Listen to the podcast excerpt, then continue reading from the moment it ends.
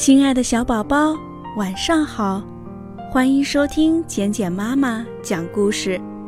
今天晚上，简简妈妈要给大家说的故事叫做《说猫话的老鼠和说鼠话的猫》。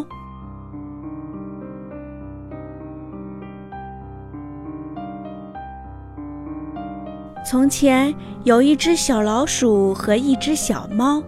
他们不知怎么变成了好朋友，而且是非常非常要好的朋友。他们常在一起玩耍，一起聊天。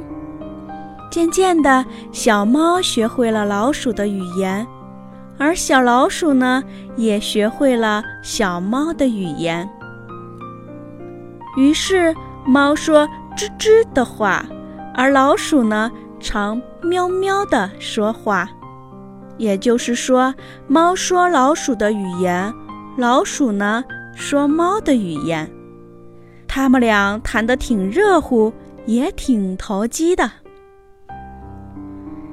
有一天，小老鼠在家里看电视，小老鼠的爷爷坐在摇椅上看当天的报纸。电视节目很精彩，小老鼠看得得意起来。他突然用猫的语言说：“好啊，太棒了！”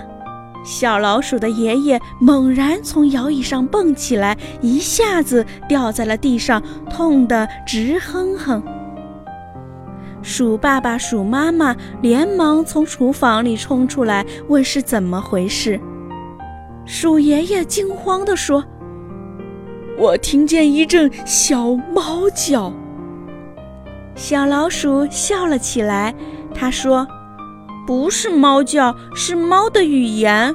我是说，好哇，太棒了。”老鼠爸爸生气了，他说：“什么猫的语言？以后对猫说去，在家可不能说。”这会扰得一家人都胆战心惊的。小老鼠摸摸脑袋说：“对不起，我会记住的。”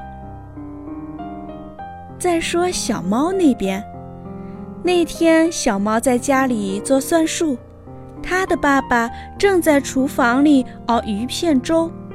小猫坐着坐着，高兴起来。它用老鼠的语言说：“不难，不难，一点儿也不难。”突然，它看见爸爸手上拿着个饭勺子，从厨房里冲出来，一头钻进桌子底下，把头也磕痛了。小猫说：“爸爸，你发现什么了？”爸爸说。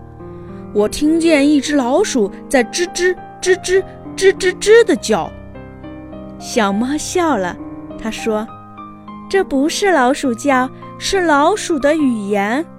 我是在说，不难，不难，一点儿也不难。”这时，猫爸爸闻见厨房里飘来一股焦糊的味道，他赶忙冲过去关了煤气。他回来对小猫说。让老鼠语言见鬼去吧！我可不想在家里听到老鼠的语言了。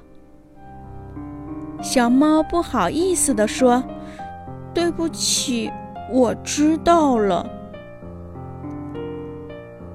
以后只有当小猫和小老鼠在一起的时候，它们才会用对方的语言交谈。在家里，它们再也不敢使用了。”小宝贝，你喜欢说猫话的老鼠和说鼠话的猫这对好朋友吗？今天晚上的故事我们就讲到这儿。简简妈妈祝我们的小宝贝今天晚上能做个好梦，晚安。